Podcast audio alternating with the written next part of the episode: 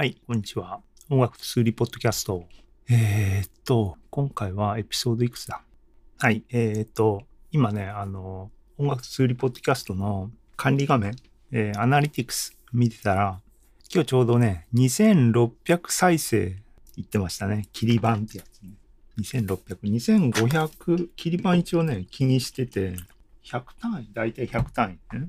今回の100再生はどれぐらいの期間でいったのかな？後で確認しとこうと思いますが。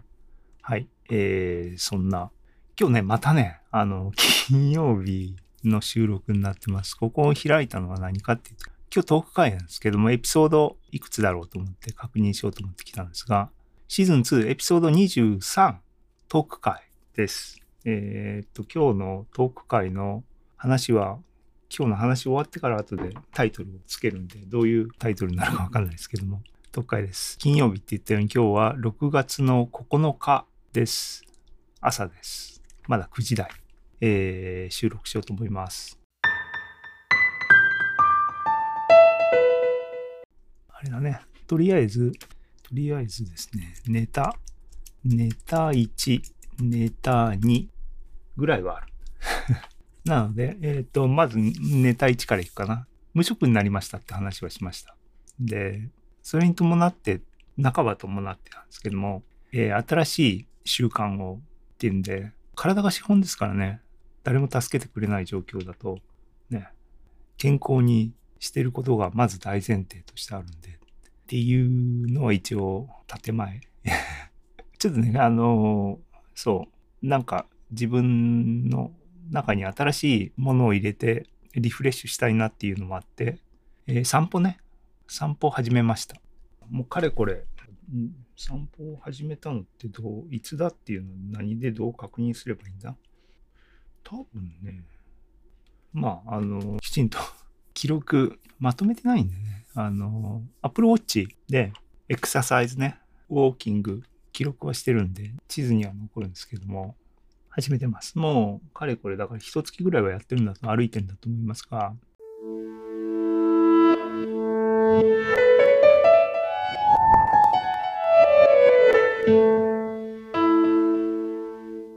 頭をすっきりっていうかね、ゆっくり考えるためにっていうんで、っていうのは何回もここのとこ、ポッドキャストでも喋ってますね。歩くのを楽しむとか、体を鍛えるっていうのはメインじゃなくて、もちろんそれは副作用としてね、サイドエフェクトとしてそういうのは期待されるんだが、目的は自分自身を見つめ直すと考える。その時間確保みたいなのが、そういう儀式ですね。デイリーリチュアル。で、えっ、と、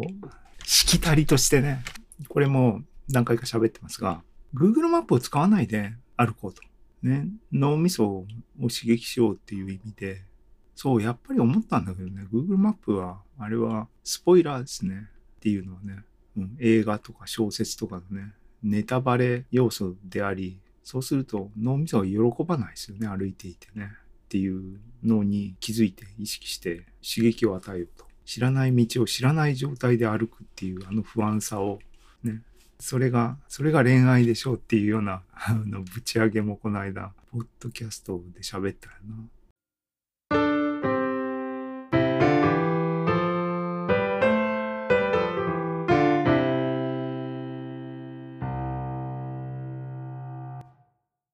のもあって、自分の中に歩いてる時スマホは持ってるんだけど、Google マップを開かないっていう掟を課してずっと歩いて、かつ知らない道もそんなに積極的にね、歩くことがメインになるっていうのが本末転倒なんでっていうのがありながらも、それでも知らない道につい行っちゃうんだけどもっていう話で、この間、この間いつだ？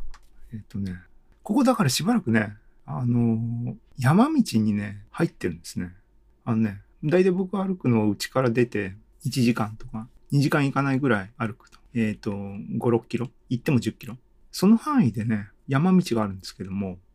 えっ、と、天然記念物、国定天然記念物があるんですね。全然整備されてないんだけど、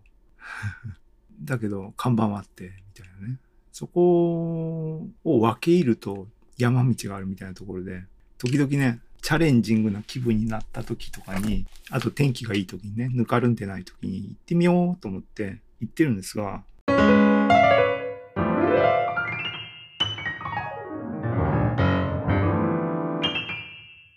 最初にね、それチャレンジした時にね、そう、金沢はやっぱり熊が出るんですね、山にね。で、あの、あれね、看板とか立ってんの。熊に注意してくださいとかね。あと、公園の方はね、あの、マムシに注意してくださいって看板が上がってますね。これは立て付けの看板じゃなくて、ペラペラの、多分、実際に被害とかがあって出た、配置された看板じゃないかと思う。マムシもね。カサカサっていうのは大体トカゲ系だと思いますけども、でも、ヤブは注意した方がいいね。そう、熊に注意っていう看板があって、へえ、熊ねって言いながら歩いてたら、竹やぶね、竹やぶって風が吹くと、カタカタカタってなんか変な物音、聞き慣れない物音しますよね。おおってビクビクしながら、熊出たら逃げなきゃいけないだろうなとか思いながらね、歩いてたら、左の方、川沿いだったんだけど、左の方、ザザザザって、明らかにそれは竹やぶの音じゃなくてね、生物の音が聞こえて、ポンと目の前に野生動物がね、現れたんですよ。でね、多分ね、カモシカ系のやつだね。日本カモシカとかその辺がこの辺出んのかね。結構ね、丸々太ってたね。だから、あとね、カモシカは、あの、肉食系じゃないから、襲ってこないだろうと。だけど、やっぱりびっくりするよね。だって、熊が出るって頭の中にある時にゴソゴソって言って目の前にポンと。多分、やつもね、びっくりしてましたけど、なんで自分の食事を邪魔すんだみたいなね。それは、あの、ファーストコンタクトで、その日はね、もう、道塞がれてるから、そのね、カモシカ君に。で、その先、ちょっと探検したかったんだけど、どいてくれないんで、まあいいかと思って、その日は帰ったんだけども。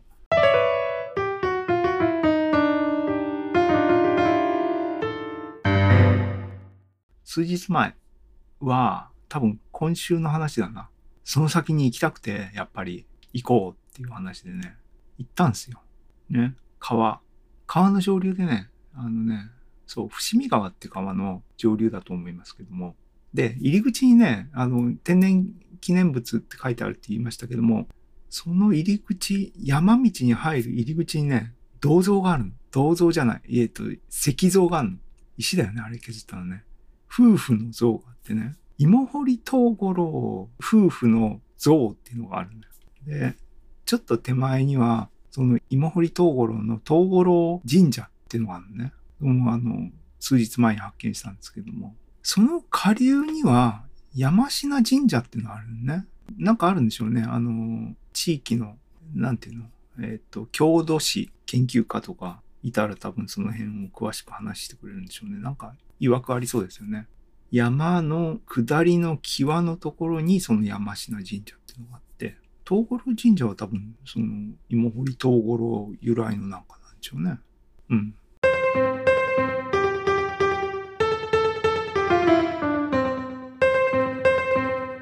そう。でね、その日天気良くて、ちょっと気分も乗っててっていうかな。そうだ、思い出した。その前日飲み会があったんですね。久しぶりにお酒飲んで。デトックスもしなきゃいけないなっていうのは、ちょっと歩こうかと思ってたのもあったんだけど、ね、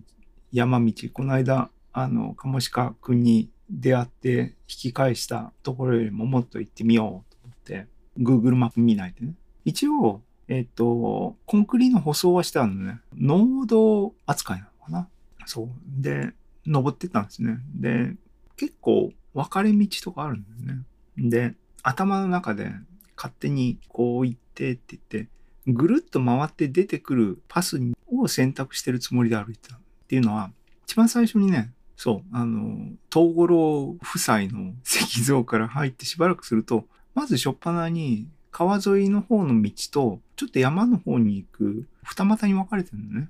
で、まあ川沿いをっていうのを選択して、下の方ね、ずっと行ってっていうんで、ずっと川沿い歩いてって、で、川から離れて、ま、山に上がるように最終的になるんだけど、最初の分かれ道に戻ってくるようなイメージで歩こうかなと思ってずっと歩いて、絶対繋がってると思ってたからね。うん。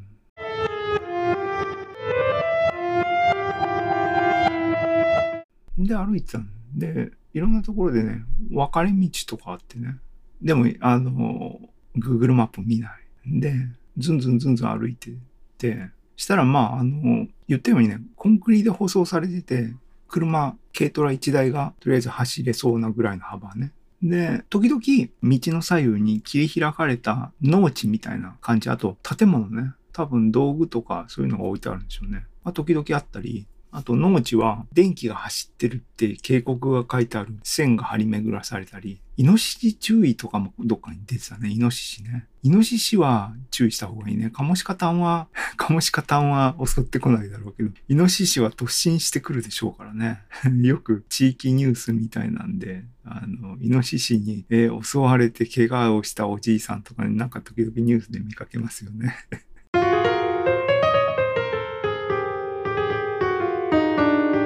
そう、そうやってね、歩いてたんですけども、したら、また途中でね、道の真ん中にね、カモシカくんがいてね、おう、またいるじゃん、と思って。同じやつかどうかわかんないんだけどね、今回のやつはね、あの、いや、多分違う、違う子だと思いますけどもね、いて、ああ、つって、いるからね、あの、あんまり接触しない方がいいと思って、ちょうどその手前で分かれ道があって、ね、戻る方向かなっていう道の方を選択したら、カモシカくんがいて、分かったよって、そっちに行くなってことねって言って引き返して、もうちょっと山の方に登る方に行けっていうことなんだねと思って、うんって上がって行ったりしてたんだけど、なんか全然こう、戻る気配がないのね。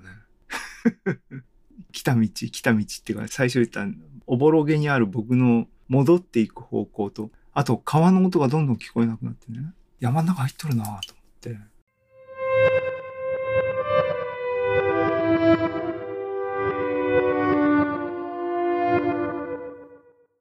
で、その山ってね、本当にね、もう山に連続的に繋がってるのね。地域的に。いや、だから熊とか出るんだけども。で、うん、これどこまで行くんだ時間的なあれもあるからね。うちにもんちゃんがいて、もんちゃんの昼ご飯、ちゃんとね、あの、時間に戻ってあげなきゃいけないっていうタイムリミットもあるし、それ以前に僕自身の体力とか足とかもあるんで、でもね、あの、引き返すってなんかもったいない気がするからね、言ってるようにね。あの、新しい道を体験してて。で、なんていうの？心理的には、今ね、人生を切り開こうとしてる自分っていうのが脳内にあるんで、新しい道を切り開くんだっていうことに重きがあって、来た道を引き返すっていうのは負けだなって思っちゃうところがあるからね。うん。いや、もうちょっと行けってことだなと思って、頑張って行こうと思って、時々こう見晴らしが良さそうなところがあったりして眺めると、なんかね、街がギリギリ見えたりするんだけど、まあ、だからまだ、まだ大丈夫だ。遭難してないな。だけどね、反対の山の方見るとね、見たことがない鉄塔送電線の鉄塔とかあって、で、そっちの方に近づいてんのね。あれってどっからどう繋がってる送電線だっけって、あれ？さっきまで見えてた送電線と別のラインだよなと思ったりしてね。ちょっと不安になりつつ、まだ先に進んでるのね。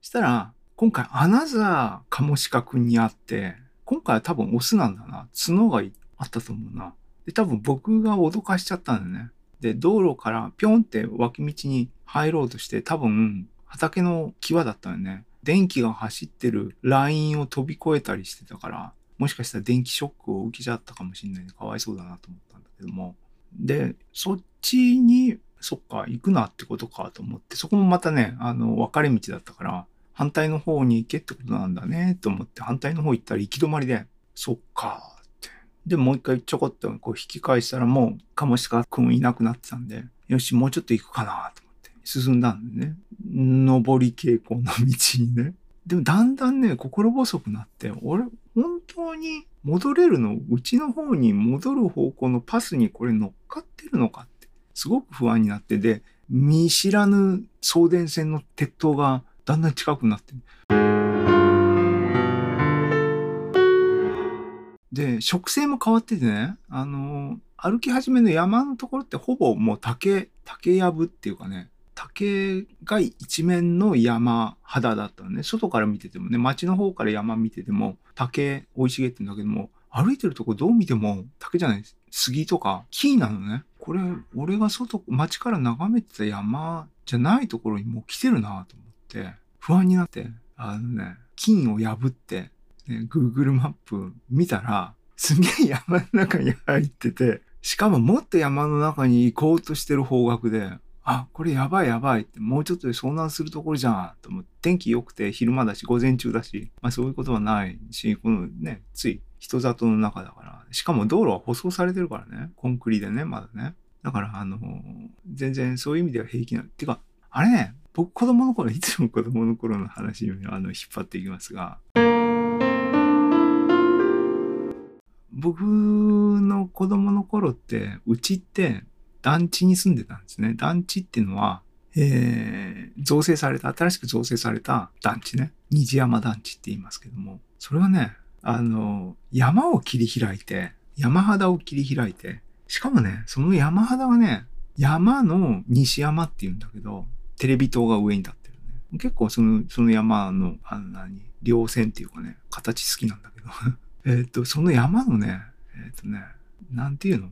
北斜面じゃないんだよね、一応ね。山の頂上を西に見る東斜面だけど、谷なんだよね、基本的に。つまり、西には福王寺っていうお寺があるでっかい山があって、それはあの亀のように見えるんで亀山って呼ばれてるらしいんだよね。そういうふうに周り三方っていうかね、もう四方山に囲まれたところを切り開いた団地に、えー、ね、小学校前だね、から引っ越して、新築のうちにね、ずっと幼少期から今、今も実家そこにありますけども、住んでたんですけども、つまり、一歩、ね、あの、分け入れば、山、山なんですよ。で、山道とかね、犬飼ってましたからね、散歩って週末とかね、今日ちょっと探検に行こうとか言って犬連れてね、山とかね、歩いてたね。したら、そその山って、本当にもう、あの、今とか歩いてる農道があってって舗装されてる道じゃなくて、本当の山道で、舗装も何もなくてね、あの、獣道じゃないけども、あ、でね、そうなの、やっぱりね、電力会社っていうかね、送電線があるでしょ送電線のメンテのための道っていうのが、道っていうかな、獣道ね、があるんですよ。やっぱり。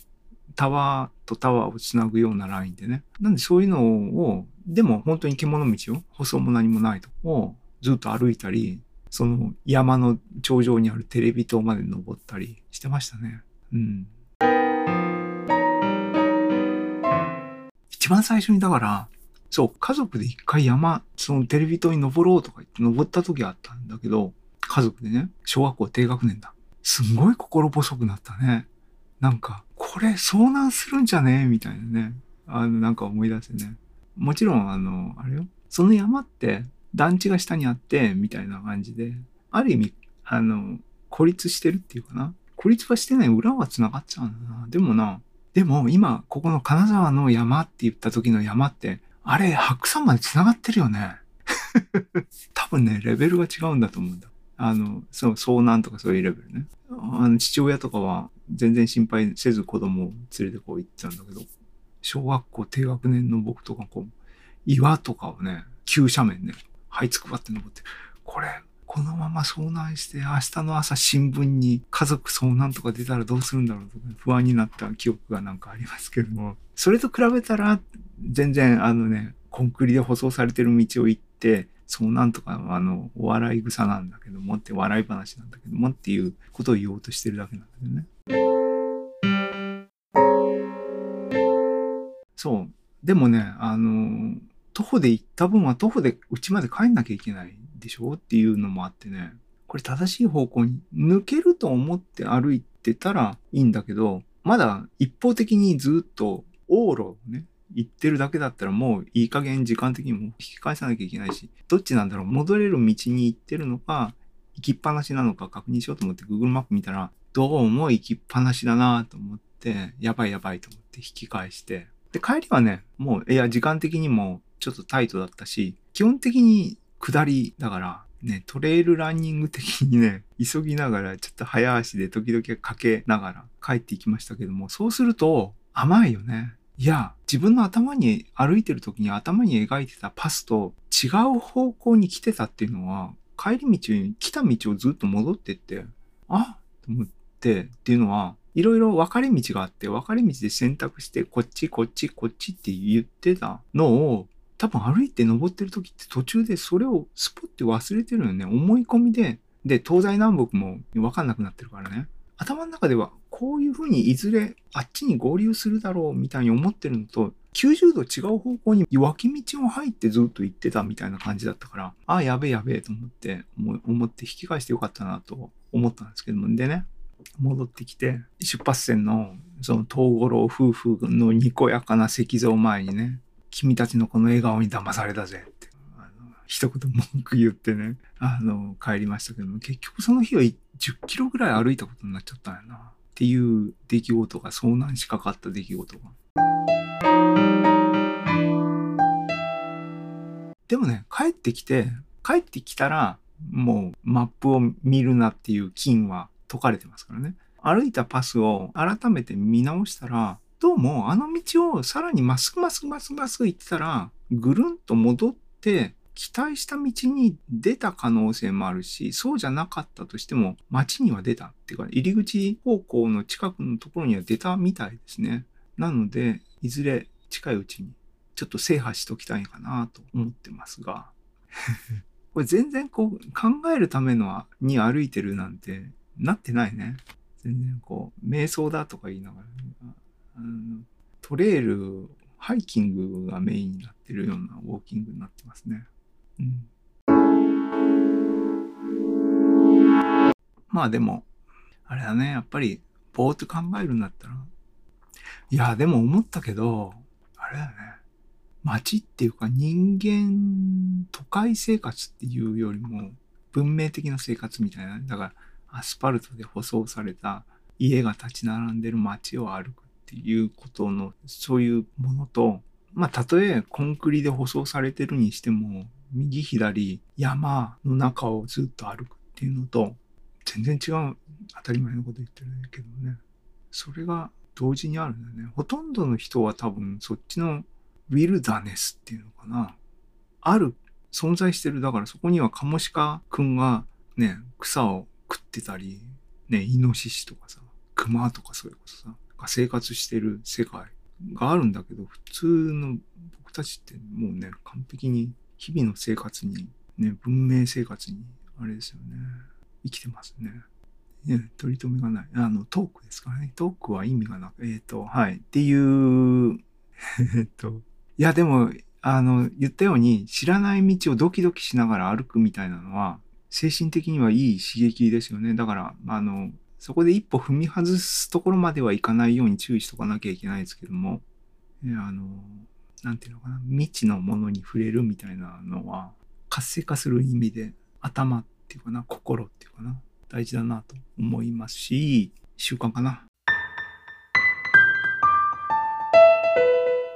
そう。いや、だから、未知のものに出会うっていうのは大事だから、逆に言えば、未知のものをキープしとくっていうことが大事なんでしょうね。いろんなところでね。あ、だからこの具体的なレベルでは、いろいろ僕とか歩いてるとかっていう散歩の範囲においても、全部を解明してやろうっていうセンスでガンガン行くっていうよりは、ここは今わかんなくてもいいやっていうふうに残しながら生きる方が、あの、素敵かなっていうセンスだし、同時にね、あの、人間関係において恋愛話じゃないけども、ある人を全部理解してやろうっていうゴール設定をして、全てを知ろうっていうのは、あんまりいいことじゃないんだろうなと思いましたね。思いますね、最近ね。あの、わからないっていう部分、いや、どんなにわかろうとしても結局はわかり得ないわけだから、そしたらわからないことを前提に、その結果として、時々新たな発見とかがあってみたいなの方が有意義なんだろうなと思ったりもしますが、が、一方で、ね、科学的探求とか、そういう理知的な部分に関しては、突き詰めることがゴール設定になってるよね。そこは、みんなはどうしてるんですかね？みんなはっていうのは、えー、サイエンティストの人たちはどうしてるんですかね？ね、ワークライフバランスっていうのをよく話題になるけども、いや、まさにそれですよね。探求っていうのをワークにしてる人は、うん、なんだろうね。はい。っ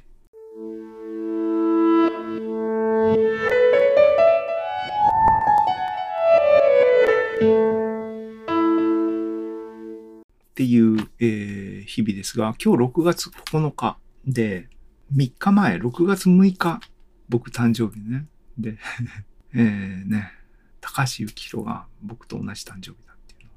それでも最近知ったんだよな。最近っていうのは、それでも20年ぐらい前の話ってことで、子供の頃から知ってたわけじゃなくて、高橋幸宏を知った時点で知ってたわけじゃなくてっていう話ですけどね。そう。ね。2023年の6月6日で、僕は6月6日に55歳になった。あまあ、どうでもいい話ですけどね。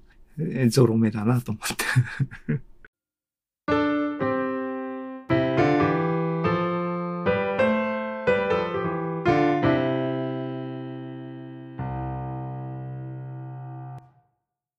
そう、だから今多分勝手に節目だと思っていて、で、10年計画っていう風にスパンでね、切りがいいって1年、2年、5年、10年みたいな話で10年って一つ区切りだと思うんだけども、そうすると65、65まで健康に生きてられるかっていうのは、体が資本っていう話でね。これは自分の責任できちんと管理していかなきゃいけないところですけどね。まあそこはキープされたとして、で、65でしょ？って言ったら、65はさすがにね、もう普通引退ぐらいの、あれだよね。生涯現役みたいな、多分僕はタイプだとは思いますが、それでもね、もうだって、今だっていろいろ考えると、考え方とか老害的だなっていうところは自覚もあるんでね。あの、老害的っていうのかな。まあ、あの、あからさまに意識的に人に自分に課してるようなことを課すのはしてるつもりはないんだけども、無言のうちにそれでも圧がかかってる場合がありますからね。うん、自分に厳しく人に優しい人になりたいと常々思ってるんですけども、本当だったらね、自分に優しく人にも優しいっていうのが目指すべきポイントなのかなわかんないけどね。はい、えっ、と、誕生日ね、55でしょ ?10 年。そう、まだね、今一生懸命プランニングっていうかね、あの、気持ちをね、作ってるところなんですけどね、そろそろ動き始めますけどもね、あの、いかに言っても、モラトリアムね、あの、しててもしょうがないんで。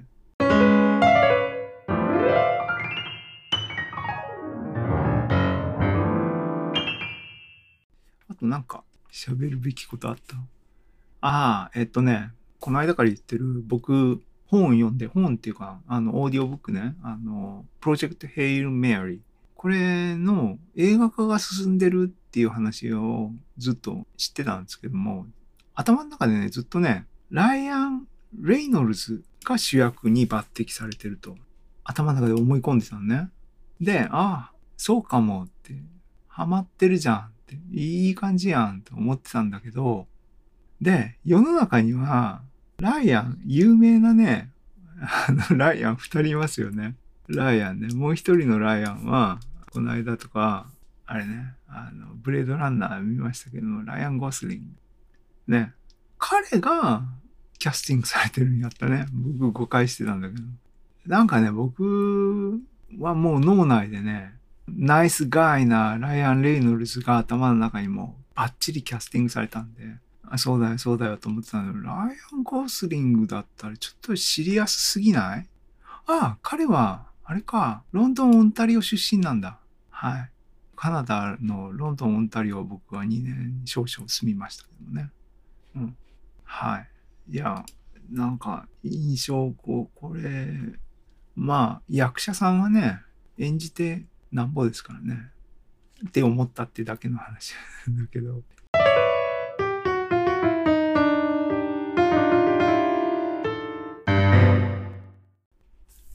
あとなんかあったっけね。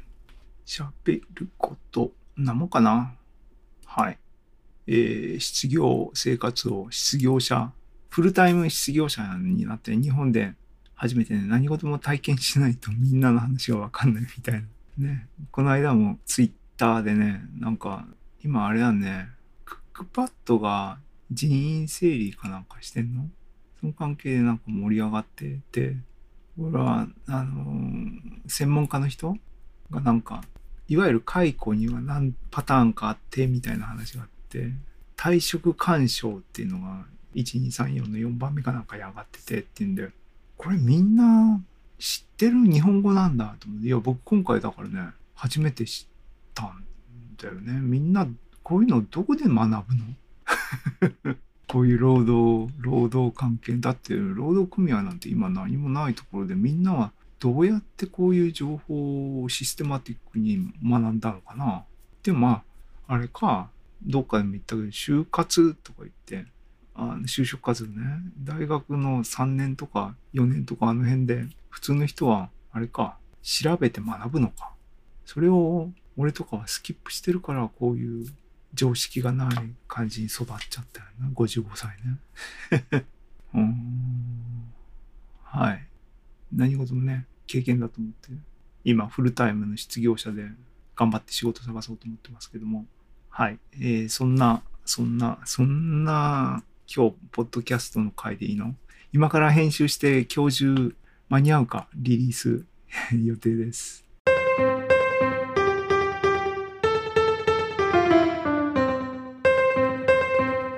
えっと、次回は英語会なのか、英語、英語何喋る？日本かもしかのこと喋るか？同じように。はい。はい、そんな感じです。えー、皆さんも体にね、気をつけて、何事もね、そう、やっぱりね、うん、意識するっていうことは、意識しないとできないことで、当たり前のことだけどね。気がつくと、なんか要領よく、効率よく、タスクをこなそうと思いがちですよね、今。もう、常識的にそういうふうに、世間的にもっていうかな、持ってこようとしてるもんね。だから、普通にいたらみんなも、日々の生活をいかに効率的にこなしていくかみたいなメンタリティーになるけども、その結果何が起きるかっていうと、無意識に処理するっていうかな、まあ一種ロボット化してるわけだけども、いろんなところ立ち止まる、立ち止まる必要はないんだけども、強い意志を持ってれば、そんな中でも意識的に生きるっていうことはいつでも可能だと思うんだけどね。僕は今環境的に全てそういう無意識にやってたことが何もなくなった状態なので、全てが意識的に処理しなきゃいけないモードにポンって入ったから、全てを意識的に行動し、マインドフルにものを見てね。外的要因によって、バウンダリーコンディションによって。してるがゆえにいろんな、あの、気づきっていうかがあって、みたいなシチュエーションですけども。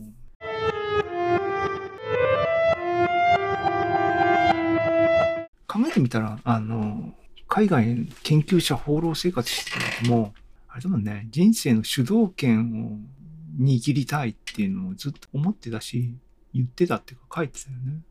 うん。でもそれって何？ってやっぱり自分で決めたいってことだよね。自分で意識的に選択して行動したいってことだよね。意識化だよね。